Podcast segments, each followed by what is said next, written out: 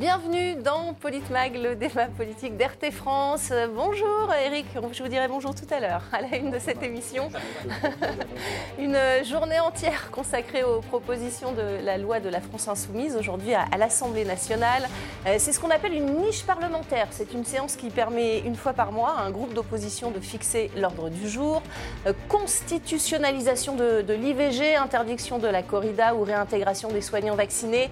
La France insoumise avait choisi ses priorités aujourd'hui, quitte à en éliminer d'autres, pourtant importantes pour les Français les plus pauvres.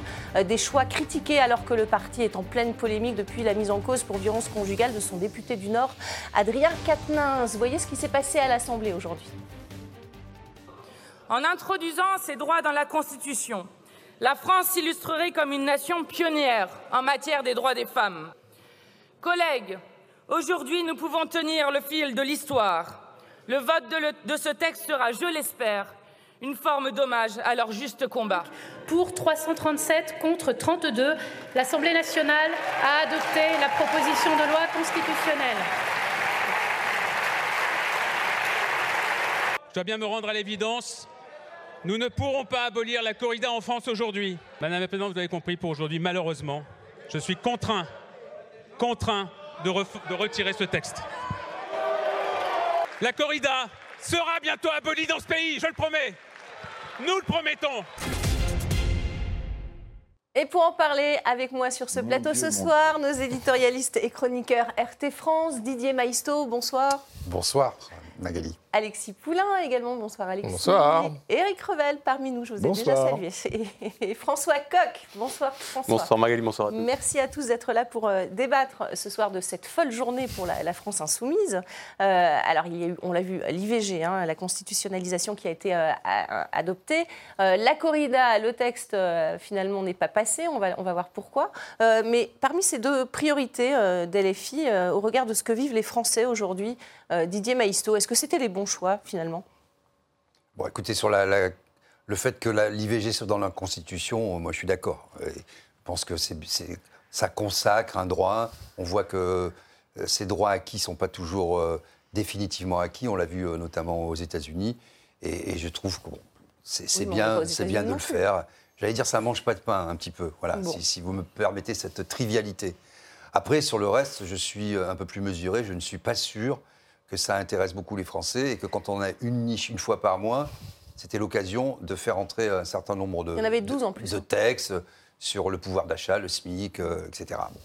Donc euh, on voit qu'il y a beaucoup d'effets d'annonce, même aussi euh, pour le fait de l'IVG, il, s'agissait de brûler la politesse à Renaissance qui devait elle-même déposer le texte, donc il y a beaucoup de calculs politiques. Mais enfin, au moins, peut-être c'est la seule chose qui restera de la Macronie, le fait d'avoir inscrit l'IVG dans la Constitution. Non. Ce qui restera de la France insoumise, c'est juste ça, en fait. De la NUPES, c'est juste ça. Peut-être. L'espèce de cirque. Si, si, ça, doit passer encore au Sénat, hein, mais bon. Non, mais, non, mais d'accord. Mais mm. attendez, euh, le, droit d'avortement n'était pas menacé en France. Non. Alors souvent, la gauche, quand elle arrive au pouvoir, comme elle ne prend pas de grandes décisions économiques parce qu'elle se heurte rapidement au mur des réalités, mm. vous voyez, 80-83 pour Mitterrand, donc elle marque de son empreinte des, des, des, des lois des, mm. sociétales, vous voyez, c'est le grand sujet. Bon. Bon, franchement, euh, je pense que si euh, le, Rassemblement national n'avait pas voté, puisque Marine Le Pen a fait volte-face sur le sujet, bien sûr. Bon, bah voilà. Alors que j'ai vu les tweets, Madame Autain, grande victoire. Enfin, c'est quasiment, c'est quasiment. Elle dit même historique, hein, Mathilde quasiment le Front populaire, les congés payés, l'augmentation de 100% des salaires en même temps hein, ce soir ça. à la Nupes. C'est formidable. réaction, Alexis Poulain? Ce truc en France de vouloir euh, fourrer la Constitution de, nouveaux textes, enfin, depuis la publication de cette Constitution, il y a eu 27 amendements. Euh, il y a un côté totem, il y a un côté euh, vouloir mettre un truc dans la Constitution en pensant qu'il va être protégé d'une certaine façon. C'est illusoire déjà, parce que c'est un texte de loi. Mais surtout que ça découle de ce qui s'est passé aux États-Unis. Oui, non, mais. Et, alors, c'est là où j'allais en venir. Et, en, et, en, plus, là, on a un débat qui n'avait pas sa place en France, puisque. alors, il y a une chose, c'est vrai, c'est que ces avancées qu'on pense acquises euh, sont quand même fragiles et récentes. Et donc peut-être, euh, en regardant un peu plus loin, se dire est-ce que le mettre dans la Constitution peut protéger cette avancée euh, sociale? J'en doute. Mais bon, ça rassure, ça occupe, et puis ça fait euh, un peu de, un peu de moraline à tous les députés qui se sentent heureux et fiers de voter une loi formidable euh, pour l'ensemble des, femmes de ce pays. Quoi. Et bon, On ne va pas aller contre, évidemment, euh, mais ça ne change rien en réalité. C'est du temps parlementaire de perdu, et voilà, je pense qu'il y a d'autres sujets extrêmement prioritaires que celui-là. François Coq, je suis sûr que vous n'allez pas me parler de, de l'IVG, mais de la corrida ce soir. Euh, que pensez-vous de, de, cette proposition de loi d'Émeric Caron qui a dû se retirer parce qu'il y avait trop d'amendements et aucune chance que ça passe avant, avant minuit ce soir? Écoutez, quand on a vu arriver la niche parlementaire de la France Insoumise, qui est un moment qui est quand même toujours très attendu par les partis, d'ailleurs, c'est aussi pour ça que les groupes parlementaires se constituent. C'est l'une des raisons pour lesquelles la NUPES a fait aussi autant de groupes parlementaires. Je ne dis pas que c'est la seule raison, mais c'est l'une d'entre elles parce que ça permet d'inscrire ses propres sujets à l'ordre du jour. La France Insoumise. Avait préparé ce moment, cette niche parlementaire. Elle avait une douzaine de sujets, vous venez de le dire. Et ils étaient classés dans un certain ordre. En tête de liste, il y avait euh, le SMIC à 1600 euros net, et il y avait d'autres propositions sur la question sociale. Et puis au dernier moment, patatras, tout s'inverse.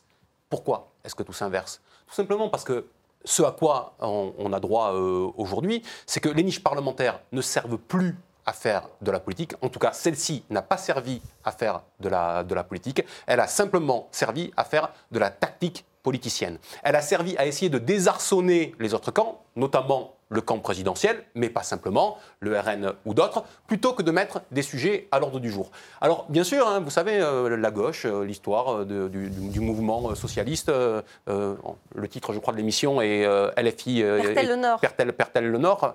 à Lille, il y avait eu un, grand débat, le débat sur les deux méthodes, entre Jules Gued et, Jean Jaurès.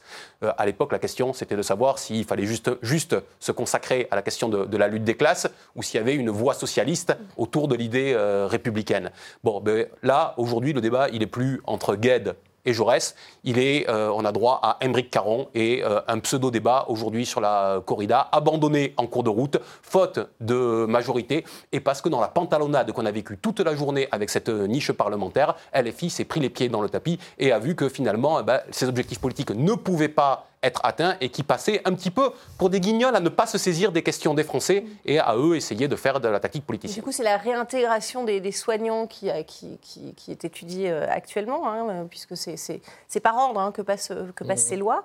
Euh, finalement, c'est une bonne chose, Didier Maisto, non euh, que Oui, d'abord, je suis étonné d'être le plus modéré sur ce plateau. Comme quoi, vous voyez, ça, peut arriver. Non, blague à part, oui, la réintégration des, des suspendus euh, il y a d'ailleurs un débat, hein, puisqu'il y a Michel Rivasi, euh, députée européenne, qui a évalué à, 130 000 personnes, tout corps confondu, hein, les pompiers, mmh. euh, etc., les gens qui ont été suspendus. J'écoutais ce matin, mais ça c'est la, position d'ailleurs du gouvernement, du ministre de la Santé, M. Braun, mais j'écoutais M. Juvin, qui fait toujours de la politique politicienne et qui a sans doute oublié qu'il était praticien, maintenant il ne fait plus que de la politique. Il dit, alors D'abord que le vaccin protège euh, de la contamination. Il parle des mm. personnes âgées, de sa grand-mère de 90 ans. Il essaie de faire larmoyer. Bon, très bien. Alors qu'on sait que ce n'est pas tout à fait le cas. Il ne parle pas des causes, mais juste des conséquences. Euh, euh, mais il, insiste sur le fait que, je reprends ces termes exacts, l'hôpital est en décrépitude et c'est pas en réintégrant 1000 infirmières. Alors déjà, il minimise. Il dit ça fait 10 infirmières par département qu'on va sauver l'hôpital. Ah ben non, mais alors continuons euh, euh, à ne pas réintégrer les gens, plus ça va mal, plus on laisse les gens dehors, alors que l'hôpital, évidemment, souffre, même si c'est que 10 infirmières par département, mais 10 infirmières par département, c'est beaucoup. Eh oui, c'est beaucoup. On va y venir dans le détail euh, au, cours de, ce débat. Il y a quand même une chose, Éric Revette, c'est que Renaissance... Comment ils vont Renaissance, le groupe Renaissance et le groupe euh, NUPES ont voté pour la première fois ensemble euh, la même loi. Oui, bah oui, oui, oui. Mais c'est une euh, première. Non, mais attendez, c'est, enfin, je trouve qu'on se fout de la tête des électeurs. Alors qu'Elisabeth Borne a dit qu'elle les avait traités de président de pestiférés. et peu importe les, les, partis politiques. En fait, le principal sujet des Français, on le rappelait, c'est le pouvoir d'achat. La gauche, la NUPES, le LFI, machin truc, ils mettent en tête de leurs priorités de mettre dans la Constitution l'IVG alors que la hausse du SMIC intéressait leurs électeurs, que Mélenchon a fait campagne un peu là-dessus, que la NUPES s'est fait lire sur l'augmentation des salaires. Mais attendez, pour moi, on se fout de la, Alors, et, écoutez, puis, écoutez- et puis, sur l'affrontement Jules Gued, Jean Jaurès, il aurait échappé à personne que ça s'est terminé par un congrès où tout le monde a, a pris ses billes et a créé euh, le Parti socialiste, le SFIO. SFIO, Le SFIO. et puis de l'autre côté le, le Parti communiste. Mais là, on n'en est même plus là. On n'en est même plus là. C'est-à-dire que là, vous avez un, un petit morceau de fromage, voyez, qui s'appelle la NUPES, parce que la gauche est quand même très minoritaire dans ce pays, dans tous les sondages. Il y a, il y a- il y a une vague de droite. euh, bon. Et ce petit fromage-là, au lieu d'essayer de le- d'en augmenter la, la portion, en fait, on, on le partage en petits sous-comités, en petites euh, sous-influences, en petits sous-courants. Et tous ces gens-là veulent représenter le peuple. Mais attendez, mais ils ne se rendent pas compte de ce qui est en train de se passer. Et c'est ce que disait euh, Marc Le Fur tout à l'heure à, à l'Assemblée, député LR. Regardez.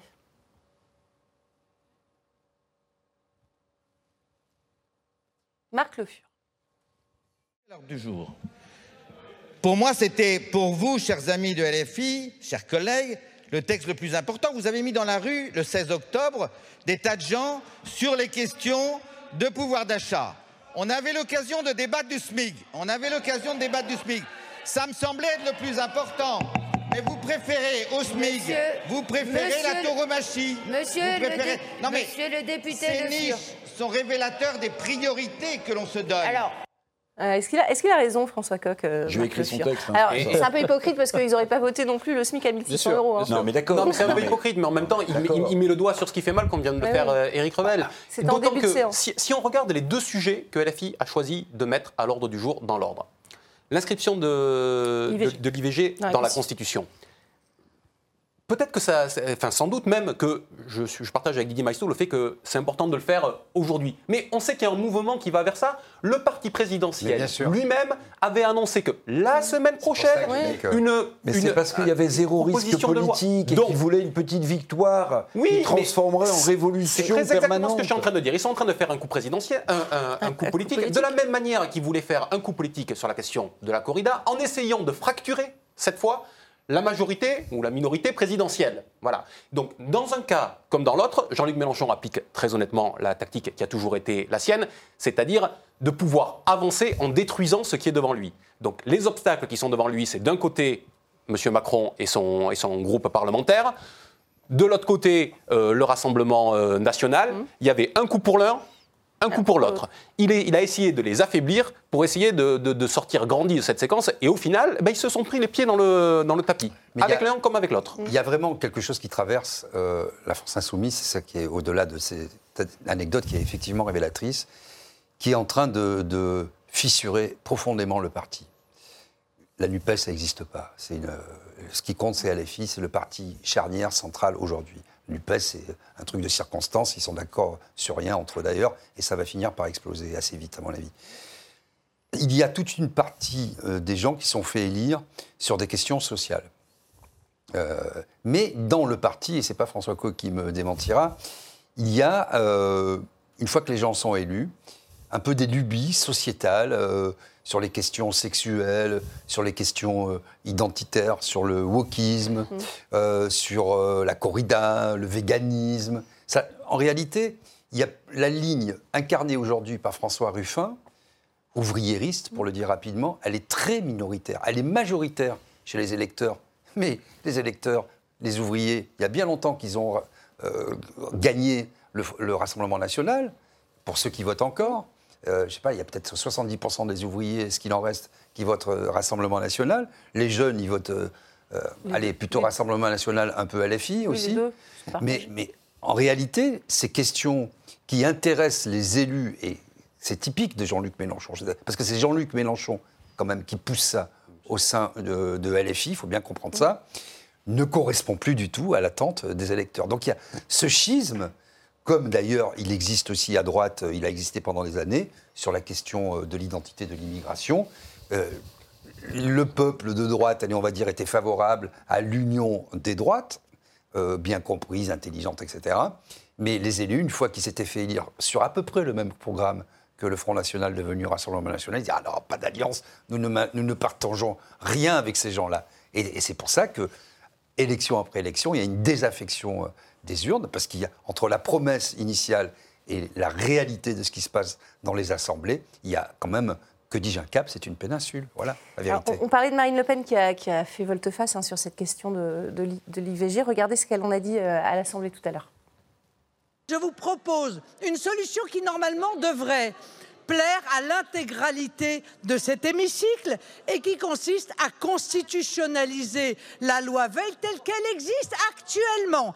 Comme ça, l'on est sûr qu'il n'y aura pas dans votre esprit de euh, régression et nous sommes sûrs, nous, qu'il n'y aura pas une augmentation inconsidérée mm. des délais euh, contre lesquels nous sommes et vous le savez. c'est super important parce qu'en fait, je pense que Marine Le Pen mm. prend un risque énorme énorme sur cette affaire-là vis-à-vis de son électorat. À force de se normaliser, mhm. elle risque de perdre en route une partie de son électorat, notamment les plus conservateurs, et notamment ceux qui regardent encore un peu en se tordant le nez l'IVG, mais surtout qui ne veulent surtout pas qu'on accroisse la durée possible pour euh, l'IVG. Or, vous l'avez noté, ce qu'elle dit, elle fait un petit pas de côté après avoir fait un pas en avant, elle dit à condition que l'on constitutionnalise la loi Veil. La loi Veil. Pas ce Elle qui va est arrivé proposer un texte dans ce sens. Après, donc c'est très intéressant parce que je pense qu'elle a senti le vent euh, du boulet, c'est-à-dire perdre une partie de son électorat qui ne veut pas transiger sur cette question-là. Et, dans le même temps, elle se protège, Alexis euh, Poulain, en, prenant finalement euh, position pour? Oui, enfin, je crois que c'est aussi l'évolution des mœurs. Enfin, c'est Enfin, c'est une loi euh, voilà, où tout le monde est d'accord quasiment. Hein. Je crois que c'est 27 contre 32. Euh, enfin voilà, donc on est, on est, on est, on est sur, sur rien. Et, et derrière, le débat, c'est effectivement euh, qu'est-ce que ça veut dire de mettre une loi dans la Constitution? Qu'est-ce que ça veut dire après pour la femme qui va se retrouver dans une procédure euh, d'avortement? Quel est l'accompagnement psychologique? Quelle est la façon euh, de faire? Quels sont les centres Quelles sont l'éducation sexuelle? Puisque c'est en amont aussi. donc tout ça, je veux bien qu'on mette une loi dans la Constitution, mais derrière, qu'est-ce qu'on fait concrètement pour le, réel, en fait, parce que là, on est dans un truc de, morale, de voilà, la société est là, une grande loi d'avancée sociale, euh, mais bon, qu'est-ce que ça fait euh, en réalité? Donc, elle joue le jeu politique, c'est un jeu à somme nulle, là en l'occurrence, puisque tout le monde est d'accord. En gros, on va dire la majorité, ils savent à peu près que la majorité des Français va être d'accord sur ce sujet, donc il n'y a aucun risque en réalité. Alors il y a un sondage qui est sorti justement concernant les personnalités préférées politiques, d'ailleurs préférées des Français. Euh, dans un sondage général sur l'état d'esprit des, Français. 32% euh, d'opinion favorable pour Marine Le Pen, 28% pour les dirigeants EELV, 26% pour Emmanuel Macron et 26% pour euh, Jean-Luc Mélenchon. On voit que les niveaux ne sont pas très hauts finalement pour la majorité des Français. Aucune des principales personnalités politiques du pays ne se préoccupe. ELV, quel, quel dirigeant EELV Alors on a, on a, essayé de trouver, on ne l'a pas trouvé. Donc Dans le sondage, mais c'est n'importe quoi. C'est un peu tous les dirigeants. Dirigeants EELV, c'est une armée mexicaine. C'est général. C'est un sondage commandé par OLV, ça. C'est ça, ouais. Non, en fait, ma question, c'est par rapport à ce qui se passe aujourd'hui à l'Assemblée avec euh, cette non prise en compte des priorités des Français, euh, ça vous étonne ce sondage? Finalement, il n'y a, pas de bah, personnalité préférée des Français. Non, mais il faut, il faut être. Ah, c'est la réalité du sondage. Non, mais, c'est bidon, il est bidon ce sondage. Il faut être très Dirigeant de LV, ça veut dire quoi Non, mais il faut être très clair. Alors, il a en plus. Ah Les sondages, et j'en ai fait pendant 20 ans des sondages. Je vais vous dire comment ça se passe aujourd'hui. Il y a une dérive qui a commencé il y a cinq ans. Les oh, panels, avant, avant. Non, mais vraiment, vraiment. Non, mais, non, mais sur la méthodologie. Ah C'est-à-dire les panels, en fait, vous avez trois euh, sociétés européennes. Il y en a deux principales, une un peu plus petite, qui euh, font de la pub sur Internet pour ramener des gens, mm. rameuter des gens. Et donc, c'est des sondages rémunérés. Vous avez une barre de chocolat. Dis, je vous coupe parce que l'IFOP avait dit à peu près la même chose il y a un mois. Oui, mais l'IFOP aussi. Alors, ce qu'il mm. faut comprendre, c'est que ces gens-là sont les détaillants de ces grossistes.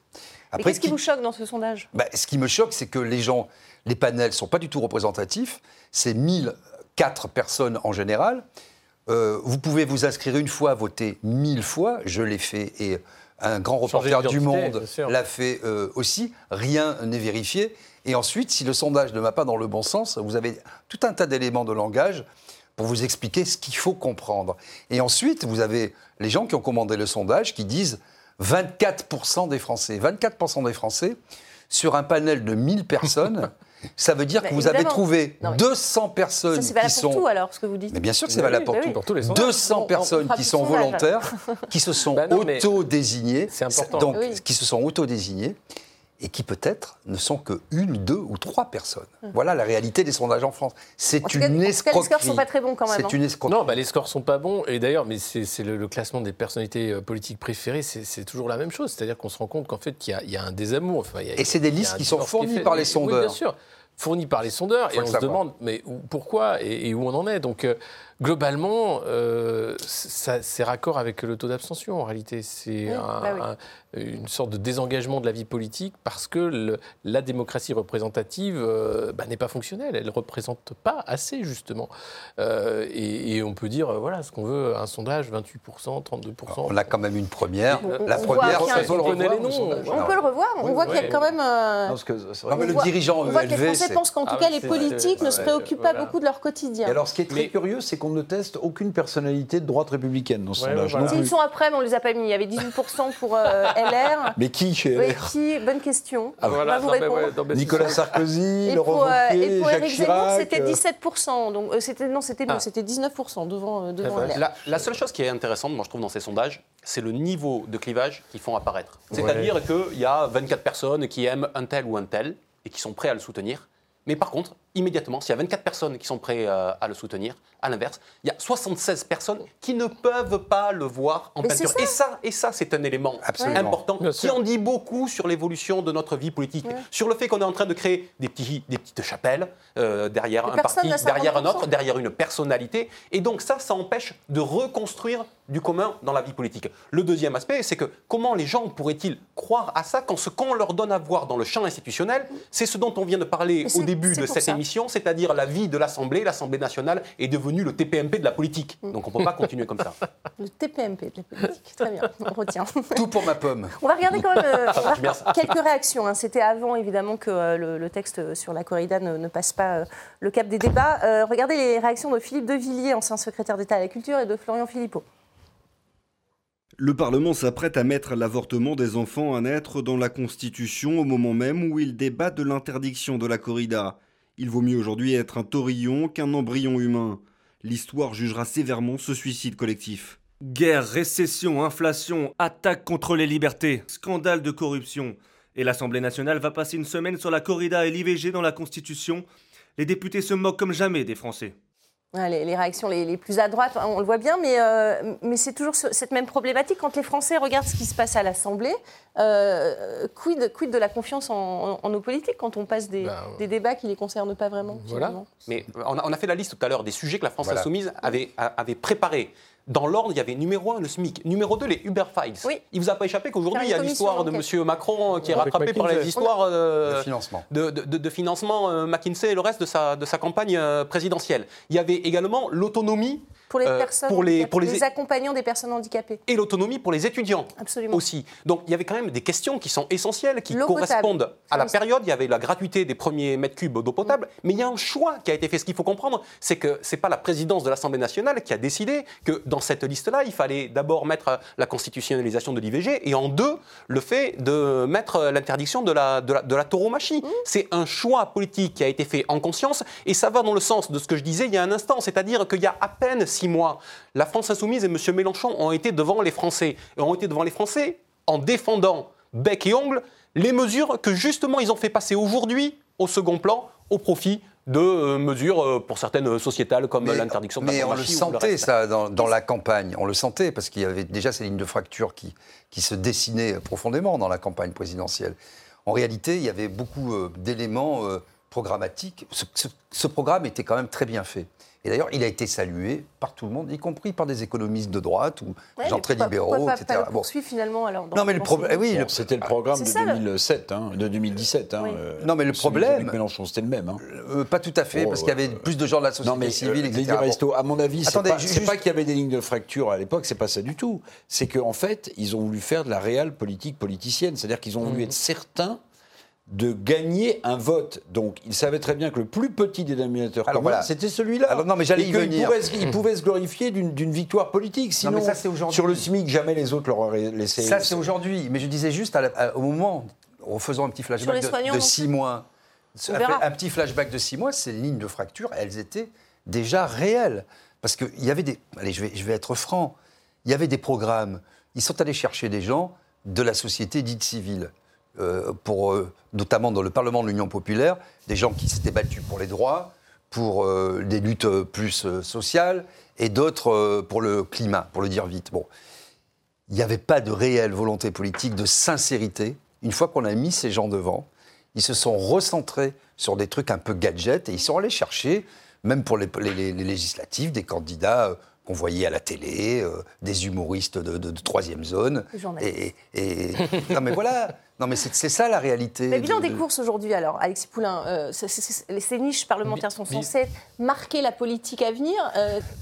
Qu'en retenir finalement aujourd'hui? On peut en retenir une belle cacophonie, limite une balle dans le pied, en tout cas un très mauvais euh, passage de communication politique. C'est-à-dire que la communication a, pris le dessus sur le politique, en tout, et vraiment, et on voit, hein, on parle de spin doctor, euh, euh, c'est partout, hein, quel que soit le mouvement politique, la communication passe avant, finalement, l'idéologie, le mmh. message politique, et donc ça a sa limite. Quoi. Et je pense que ce qu'on voit là, c'est purement une stratégie de communication et une mauvaise stratégie de communication. Parce qu'on en a marre, en fait, de, cette euh, manipulation, de cette façon de, faire croire qu'il se passe quelque chose tout en faisant qu'il ne se passe rien.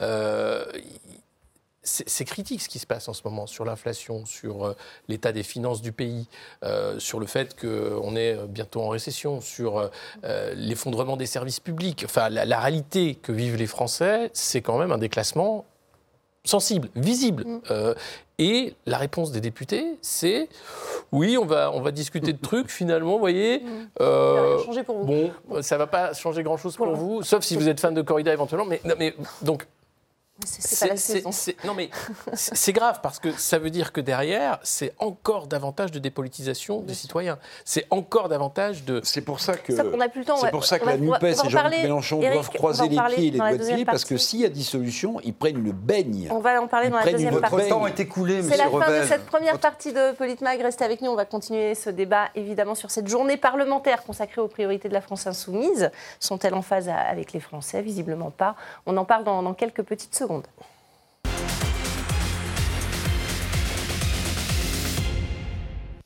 Bienvenue dans cette deuxième partie de Politmag. Le droit à l'avortement, ça y est, c'est inscrit dans, la Constitution. La proposition de la loi de la NUPES a été adoptée aujourd'hui à l'Assemblée, mais elle risque de se heurter au mur du Sénat. 12 propositions de loi à l'ordre du jour, mais seulement une journée euh, pour en débattre, avec des risques, Éric Revel, vous le disiez, en cas de dissolution. Euh, il risque de prendre cher. Bah oui, pour une raison très simple, c'est que les électeurs, euh, les électeurs de gauche, ceux qui croient vraiment à ce que dit Jean-Luc Mélenchon, eux, ce qu'ils veulent, c'est qu'on on améliore leur sort quotidien, mm. leur, pouvoir d'achat face à l'inflation, qu'on fasse pression sur pour une augmentation des salaires. Et là, pop, là, on leur, balance un truc en leur disant vous allez manger plus tard, mais là, il y avait une urgence absolue. Mm. Absolue. Comme si le droit de l'IVG était menacé en France, il faut l'inscrire dans la Constitution. Mm-hmm. Donc ils ont grillé une cartouche essentielle pour faire un coup euh, politique. Mais quand vous regardez bien, en fait, tous les partis de gauche vont renouveler leur, euh, leur chefferie. C'est ça. Euh, Olivier Faure, à mon avis, hum. il risque de passer avec l'eau du bain. Enfin, il est très contesté. Ça, ça a l'air de mal se passer. Fabien Roussel, qui tient une ligne très éloignée de, de la NUPES, sans hum. parler de Europe Écologie Les Verts, Madame, euh, vous savez, hmm euh, Madame Rousseau, euh, qui elle évidemment va essayer de ramasser tout. Hein. Elle, tape sur Katnins, enfin je veux dire, hmm. elle, a coulé. D'où peut-être aussi ce choix, non, aujourd'hui. Oui, peut-être. Mais ce que je veux dire, c'est que tous ces partis là, qui vont renouveler leur équipe de direction, vous pensez qu'ils vont continuer à marcher main dans la main? Si Olivier Faure est battu, c'est terminé pour le PS. Fabien Roussel va être réélu, il va prendre ses distances un peu plus encore avec la NUPES, etc. Mm. etc. Donc il va rester une petite jolie coquille vide avec des, députés. Euh, euh, mais s'il y a une dissolution, tous ces gens-là, ils, vont, ils vont devenir quoi On verra après. Ah bah, on n'en sait rien. Mais... Je vous donne mon billet que.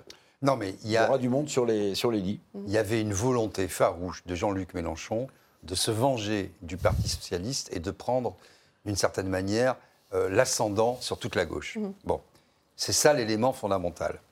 Il n'y a rien de commun, et j'ai été dans la campagne, donc je peux le dire. On l'a dit souvent sur ce plateau. Pour, hein. pour ça, il n'y a rien de commun avec le Parti communiste français incarné par M. Roussel, Europe Écologie Les Verts, qui est un objet politique non identifié, mais je veux dire, on a l'habitude, et euh, Olivier Faure, qui est là par opportunisme, et qui soudainement, voilà, il a sauvé son poste de député. il y avait quelqu'un qui était beaucoup mieux, plus qualifié, plus méritant. Euh, euh, qui labourait le terrain depuis des années, qui est conseillère régionale d'Île-de-France et qui a été priée de laisser la place. Ce sont des accords. Pour faire plaisir à Jean-Luc Mélenchon, qui, de mon point de vue, n'ont strictement rien apporté en termes de députés supplémentaires. François si LFI avait fait, avait fait campagne sur sa ligne, elle aurait eu exactement le même nombre de députés. Donc, c'est bien des questions politiciennes. François Coq, vous êtes d'accord avec ça euh, Elle a pris un risque euh, aujourd'hui, euh, LFI a pris un risque en choisissant ses thèmes pour la suite? En tout cas, aujourd'hui, non seulement LFI s'est pris dans le tapis, mais le seul grand vainqueur du jour, c'est les dix partenaires de LFI. Voilà. Moi, je pense que le Parti socialiste, notamment, peut aujourd'hui se frotter les mains de ce qui vient de se passer, parce qu'on est dans un moment où on voit bien un rééquilibrage n'en déplaise à, LFI, au sein, de la, au sein de la NUPES. Et on verra effectivement ce qui sortira du, congrès du, Parti socialiste dans, quelques semaines. Mhm. Mais on a quand même la sensation que le balancier est en train vraiment d'évoluer. Euh, je le dis d'autant plus qu'il faut avoir en tête l'agenda électoral. Les prochaines élections, je mets de côté les sénatoriales qui mhm. n'intéressent que les rentiers de la politique, euh, je mets de côté cette élection. La prochaine échéance électorale, ce sont les élections européennes. Et dans les élections européennes, les divergences au sein de la NUPES, nous le savons, sont immenses. Il suffit pour, euh, non, elles sont diamétralement opposées. Il, suffit en tout cas, pour s'en convaincre, de regarder la tribune qui a été publiée, je crois, dans Le Monde par, par M. Faure il y, a, il, y a, quelques jours, qui dit à la fois il faut aller avec LFI aux élections euh, européennes et il faut défendre une souveraineté européenne. C'est très exactement les termes de M. Macron, hein, si, si, vous avez bien suivi. Donc euh, tout ça est totalement incompatible. Et donc l'attelage NUPES est un attelage qui est absolument impossible pour les élections. Europe, euh, écologie des Verts. Il y a Europe pour les élections, et ils sont pour, les élections européennes. Donc les difficultés sont effectivement devant, euh, devant LFI. Ouais. une autre euh, difficulté, on n'en a pas parlé beaucoup jusqu'à présent. D'ailleurs, ça a été évoqué hein, dans les débats par Sarah Tanzili, députée Renaissance. Regardez, alors qu'elle disait qu'elle allait voter justement le texte sur l'IVG. Chez Renaissance, il n'y a pas un discours de défense des droits des femmes pour les Françaises et les Français et un discours de protection et de soutien à l'égard de ceux qui avouent violenter les femmes quand il s'agit des leaders du parti. Ce combat ne souffre aucune compromission. Et mes chers collègues de LFI, c'est pourtant ce que vous faites en soutenant éhontément Adrien Quatennens.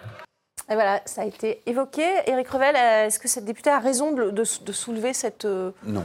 cette contradiction? Je veux dire, euh, je, suis hyper choqué. Alors, euh, encore une fois, je ne suis pas juge, donc on verra. oui, oui, après, on ne rentre pas dans les affaires. Tout ce, tout ce que, tout ce que l'ex, enfin, que la compagne de M. Quatennens a dit ce matin, Adrien Quatennens l'a réfuté. Et pourtant, alors même qu'il n'y a pas de jugement, qu'on ne sait pas exactement ce qui s'est passé, tous ces gens le mettent à mort. Mm. Moi, je trouve ça, mais, mais, mais, terrible. Alors, ça arrange plein de gens euh, au sein de la France Insoumise, évidemment, parce que le meilleur mm. d'entre eux, désigné par Jean-Luc Mélenchon, euh, comme Chirac avait désigné Juppé, Mélenchon avait désigné Quatennens. Mm. C'est sans doute le plus brillant. Donc ça arrange tout le monde qu'on le pousse en dehors de, la scène. Bon, mais on en est là, on en est là. Alors, si vous voulez, moi, ce qui me choque, vous voyez, la présomption d'innocence, elle est valable pour tout le monde, quel que soit le camp politique. Et cette mise à mort d'Adrien Quatennens euh, restera, à mon avis, dans les annales de l'histoire politique récente française, parce que c'est choquant, c'est déloyal et c'est petit de la part des gens qui le mettent.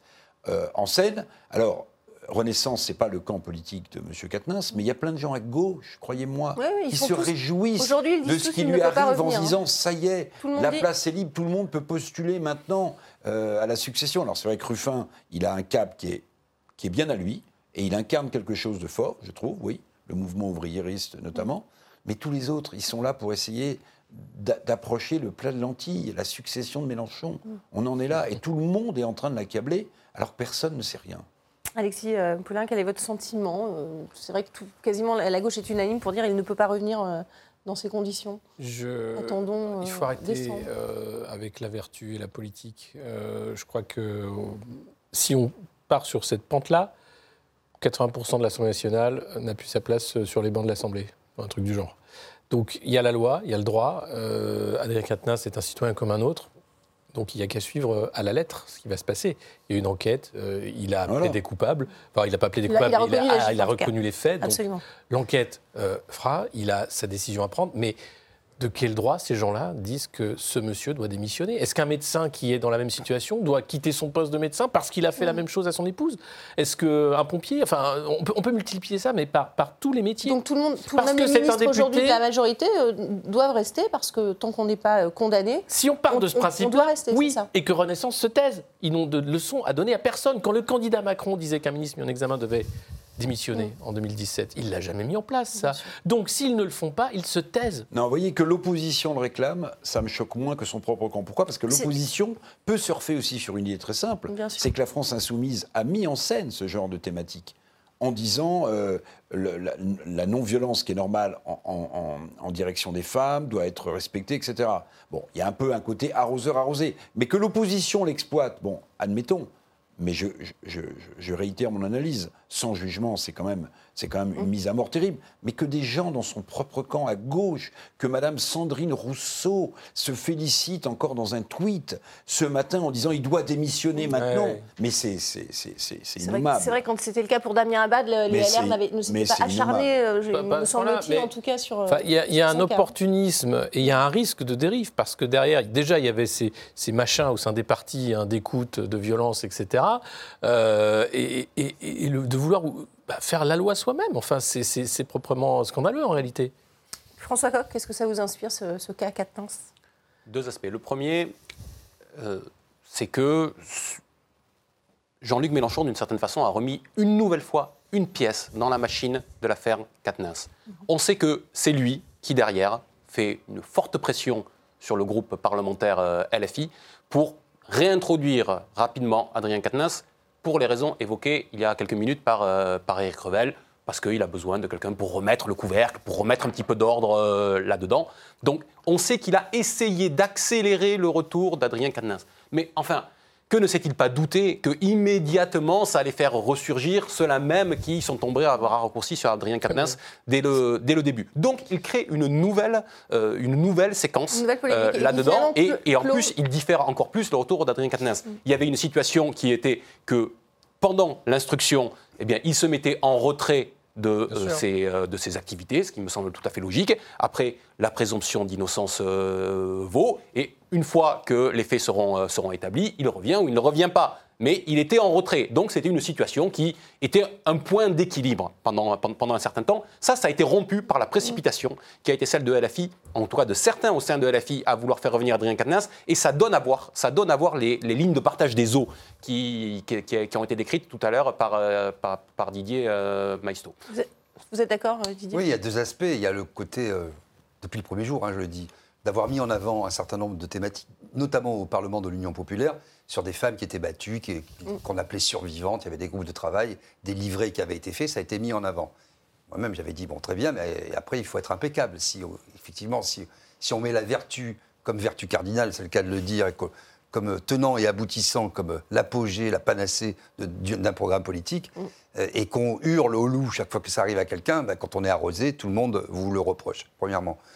Deuxièmement, il faut que ce soit judiciarisé. On ne peut pas rendre la justice en catimini dans des cellules opaques, dans, les partis même.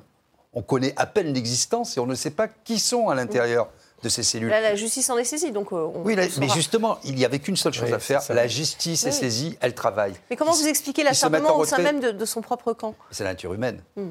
Euh, c'est la nature humaine. Dans un parti politique, vous savez, c'est là que sont les ennemis. Vos ennemis sont rarement à l'extérieur, ils sont toujours à l'intérieur des, partis politiques. C'est la nature humaine, c'est comme ça, c'est pour ça que vouloir refaire la justice à la place de la justice, on aboutit au grand n'importe quoi, parce que maintenant, il m'est arrivé de défendre Madame Rousseau, qui, qui, est loin d'être sotte, mais là, elle fait le buzz permanent et elle est dans le grand n'importe quoi. Et elle fait beaucoup de mal, euh, non seulement à la gauche, mais à la politique française en général. Parce que là, maintenant, c'est vraiment de la politique spectacle. Elle fait des buzz provocateurs, des tweets et des posts mm. provocateurs, des sorties provocatrices pour avoir la, la, une des journaux. Et ça marche. En fait, en fait euh, LFI, c'est un clan, c'est une tribu, c'est une classe d'école. Et vous avez euh, quelqu'un qui s'appelle Moreno, 1900 des poussières, qui a étudié la sociométrie des groupes. Mm-hmm. Et il montrait que dans une classe, il y avait deux types de boucs émissaires. Il y avait quand le prof sort, parce que quand le prof est là, à l'époque où il avait encore une autorité, à l'époque où Moreno euh, euh, étudie la chose, il dit quand le prof sort, souvent il y a un bouc émissaire, il y a, deux types. C'est le plus fragile. Le plus fragile, bah oui, on s'attaque à, mm. celui qui est le plus fragile. Ça, c'est malheureusement euh, l'incroyable nature humaine. Et puis il y a le plus brillant. Et il y a le plus brillant. Il y a deux types de boucs émissaires. Et ben, je pense que Katnins, il est dans le rôle du bouc émissaire du plus brillant. Et quand le plus brillant a un genou à terre, voire deux, tous ceux qui étaient autour, qui le flattaient quand il était là, mais qui maintenant constate qu'il a les deux genoux à terre, lui mettent le petit coup de grâce qu'il faut bien pour que le plus brillant morde la poussière. On ne parle pas de corrida, hein, je, précise. Hein, il n'y a pas de débat. Il, voilà. il faut que Katnins baisse la tête. C'est ça, pour avoir les, pour avoir les stockades. Il y a quelque chose quand même a, dont on n'a pas parlé qui est un peu surprenant. Ce sont les conseils de LFI ou d'Adrien de, Quatennens. Mm. faire un communiqué de presse en expliquant que c'est de la violence mutuelle et partagée. Mais que voulez-vous que la femme d'Adrien Quatennens ouais, dise derrière dans les détails, parce qu'on ne connaît pas l'affaire. Non, mais vous vous rendez compte C'est un communiqué de presse. C'est un communiqué de presse, c'est une affaire politique, du coup. Non, mais c'est affreux parce que c'est, on est dans la sphère intime. Mais bien sûr. Euh, il y a effectivement des prises de position politiques qui ont été publiques. Euh, et là, d'un seul coup, ça, enfin, vraiment, il y a le côté euh, acharnement et, opportunisme terrible par rapport à, cette thématique. Donc, on est en état de droit, euh, encore. attendons de voir. Il y a la loi. Cette affaire, cette affaire plus, ce, qu'on vient de dire tout à l'heure sur la niche parlementaire, mhm. c'est un peu la fin de LFI, à mon avis. Mhm. On verra. parce que ça va être se déliter. Enfin, comment vous voulez vous remettre Ça va traîner en longueur, ça va être le feuilleton, le nouveau feuilleton.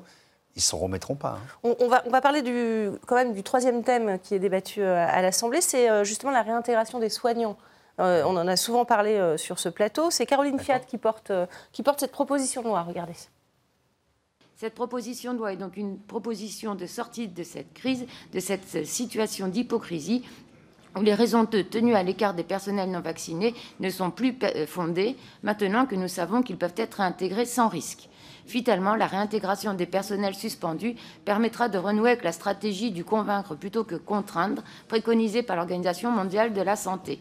Je ne suis d'ailleurs pas la seule aujourd'hui à préconiser la réintégration, à en croire les nombreuses propositions déposées en ce sens à l'Assemblée nationale et au Sénat.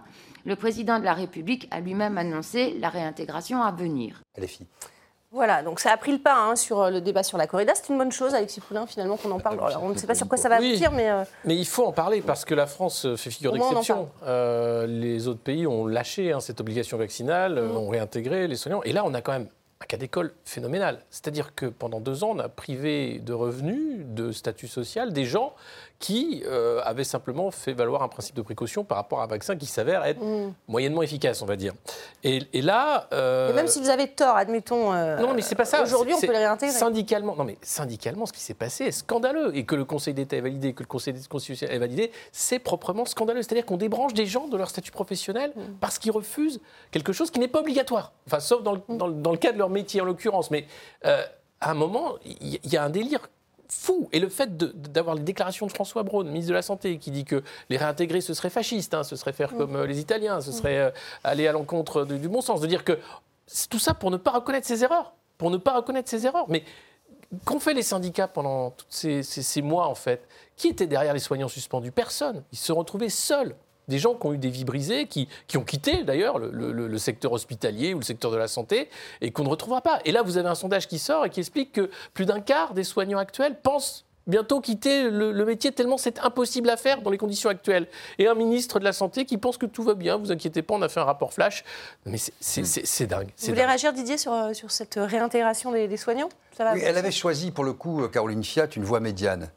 Euh, c'est-à-dire comme il n'y a plus de risques, etc., euh, euh, on réintègre euh, les gens avec des tests dont elle proposait la gratuité, rappelons-le, parce que sinon il y en avait pour 500 euros par mois, voilà. C'est ça. Mais donc, si vous voulez, même ça, ça n'a pas marché, parce que si vous voulez, le fait que les, tests soient gratuits et que les, on soit sorti de, du risque, etc., puisqu'on sait aujourd'hui, même Pfizer l'a reconnu, qu'il est très moyennement efficace en termes de transmission et de contamination, on a bien vu que la République en marche, la Renaissance, ne voulait pas, quelles que soient les conditions, y compris si elles étaient raisonnables. Donc cette euh, proposition de loi de Caroline Fiat a eu une vertu, c'est de montrer que même en n'étant pas maximaliste, comme le souhaitaient beaucoup de gens dans la société française, réintégration sans conditions. Elle y a mis des conditions qui étaient recommandées par l'OMS mm. et par le gouvernement, et malgré cela, ça n'a pas fonctionné. Donc on voit bien effectivement que ce sont des questions politiques,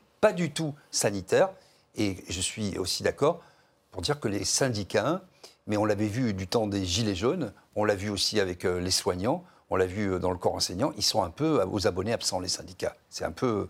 C'est très, très préoccupant. Est-ce que vous voulez réagir, François Coq, sur euh, cette proposition de loi de réintégrer Ouais. les soignants? Enfin, ce qu'on voit, c'est que le gouvernement agit de manière euh, particulièrement dogmatique en la matière, et tout cela n'a- n'a n'a qu'un seul but, très clairement, c'est d'éviter euh, la mise en examen Tout à fait.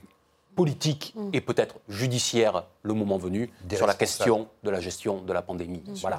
D'une manière, mais il y a des pompiers, il y a beaucoup d'une de- manière ou d'une autre, ils veulent que ce dossier reste fermé le plus longtemps possible en essayant retard- de retarder l'échéance. On verra jusqu'où ils peuvent, euh, jusqu'où ils peuvent pousser euh, le bouchon. Il n'y a plus raison de raison. Voire en supprimant la Cour de justice de la République. Oui, Comme on l'a vu. c'est- Ça y est, ça commence. Juge des ministres, je le rappelle, en exercice y compris. C'est Pardon. ça. Allez, on va passer au coup de gueule, coup de cœur de Politmac tout de suite.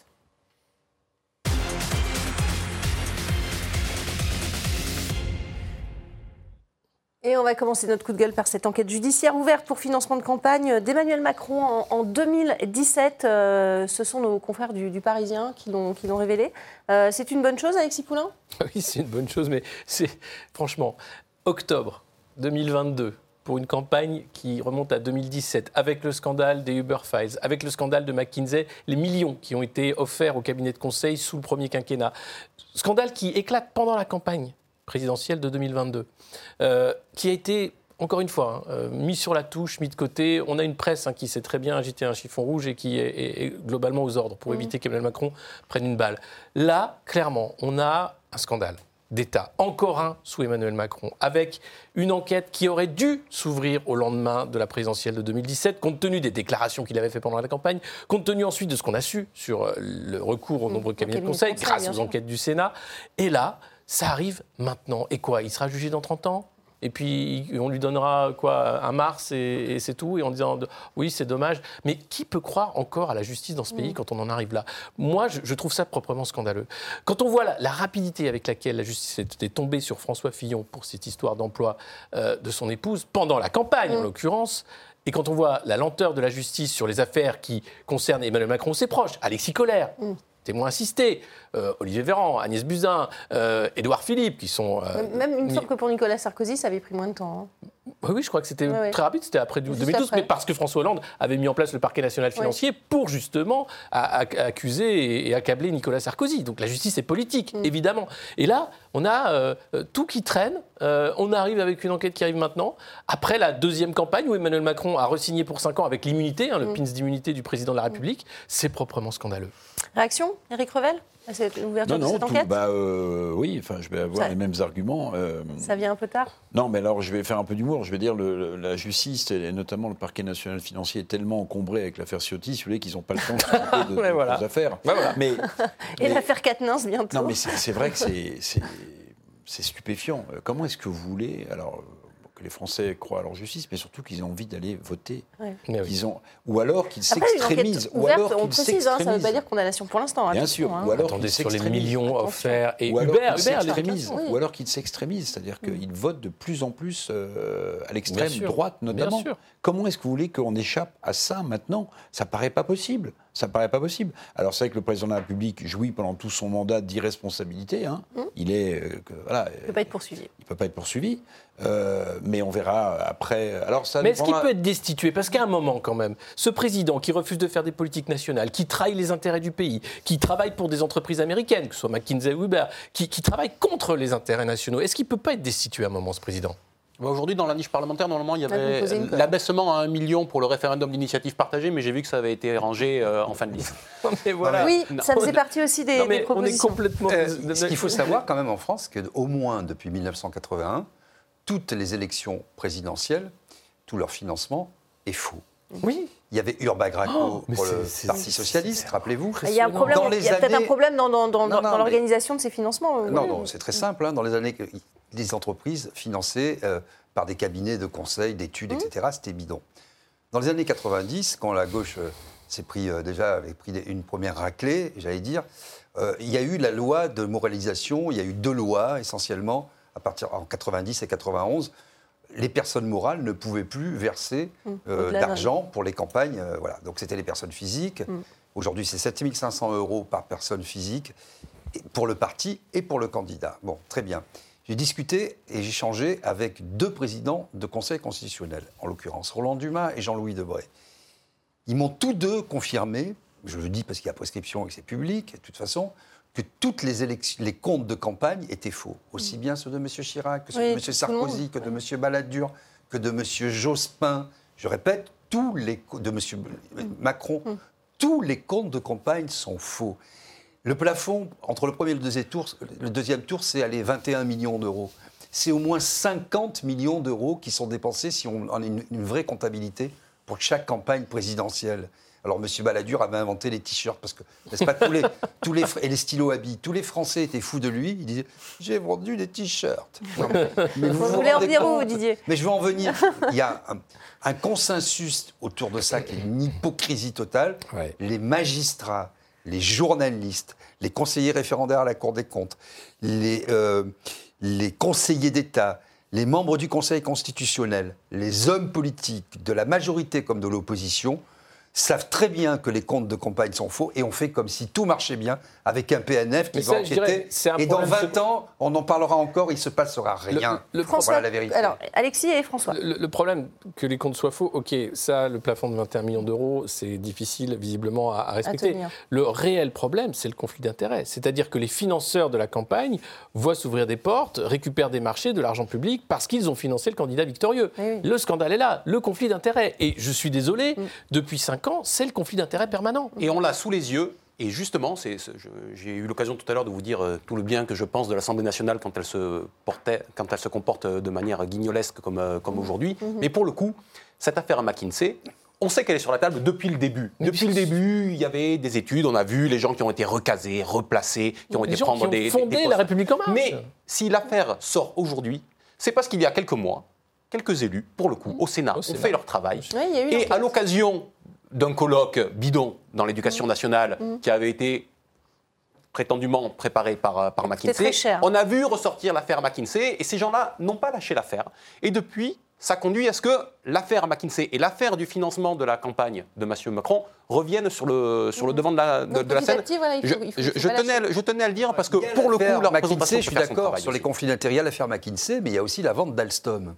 On a découvert qu'à la faveur de la vente d'Alstom aux Américains, les gens qui avaient simplement été intermédiaires, les lawyers américains mm. notamment et français, les, avocats d'affaires, Vous savez combien ils ont touché Juste les intermédiaires, 500 millions d'euros. L'argent est revenu par des circuits, par des personnes physiques qui ont ensuite financé la campagne d'Emmanuel Macron. Il y en a un qui avait eu le courage à l'époque, il a un peu perdu en route, c'était Olivier Marlex, qui avait fait un signalement au procureur de la République et qui avait mis toute cette affaire sur le. D'ailleurs, le PNF est saisi euh, la, justice est saisie là aussi. Pour l'instant, ça n'a strictement rien donné. Mais c'est pire, c'est pire. Mais tout le monde le, sait. Nouveau, le nouveau, le, le nouveau patron d'EDF était à Bank of America Merrill Lynch pour faire le deal financier. Absolument. Ils sont récompensés ceux qui ont fait ça. On fera un débat plus en, détail si non, mais c'est très intéressant parce que c'est probablement scandaleux. Absolument. Et Eric, vous voulez rajouter peut-être un mot Oui, que je trouve les médias extrêmement courageux, plutôt en fin de mandat ou dans un mandat qui sera dernier. Ils sont plus courageux que quand on ne sait pas si la personne qui est au pouvoir peut être réélu. Là, il y a quand ils savent à peu près qui a, la, qui a la tendance ou pas. Les résistants de 1946. Ce n'est pas notre cas en tout cas. Merci ah beaucoup. Merci euh, d'avoir participé à ce débat. Merci à vous pour votre fidélité sur notre antenne et restez avec nous sur RT France. Olé